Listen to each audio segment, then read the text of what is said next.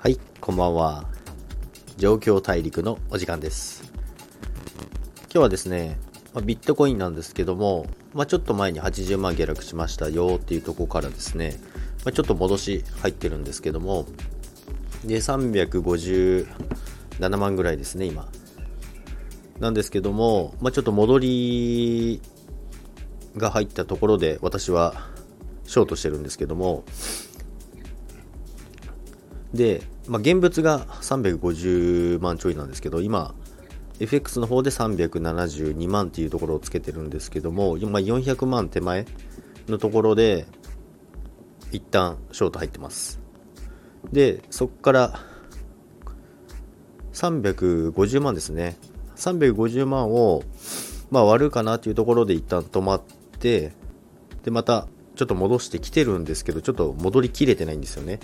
ですので、4時間足で見ると、ちょっと三尊っぽい形になってきてますので、ここがちょっと勝負どころかなと思うんですけども、まこれで上にまた上がっていくんでしたら、まあ、長期上昇トレンドとしては全然硬いところにいますので、まだ全然問題ないんですけども、今のところ売りのショートを入れたままですね。これで次350万を割れるのか割れないのかっていうところを節目として見ながら、で、400万を、えー明確に超えてくるんであれば、もうすぐにまた切ってロングに切り替えるんですけども、そういう値動きの中にいますね。で、4時間足でも、一目、一目じゃない、金、一目か、えー雲っていうのがあるんですけども、その雲の下にいるんですよね、今。4時間足で。で、RSI もちょっと、まあ上がり気味、買われすぎ、警戒の、うーん、上の方にちょっといますんで、ちょっと警戒しながらなんですけども、今何とも言えない値段帯にいますね。価格帯ですね。ですので、様子を見ながら、今、まあでもストップの指し値ですね。ここまでいったら切りますよっていうところで、405万で今、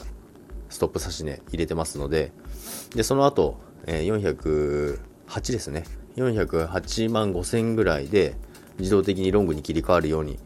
入れてあるんですけども、まこれによって、多分他のコインもですね、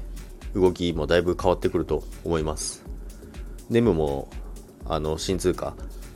のスナップショットがいつになるかもまだわからない状態ですので、ここはちょっと様子を見ながらですね、細かくトレードしていこうかなと思います。まあ、ですけども、とは言っても、すごい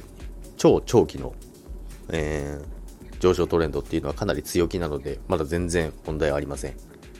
ですので、その辺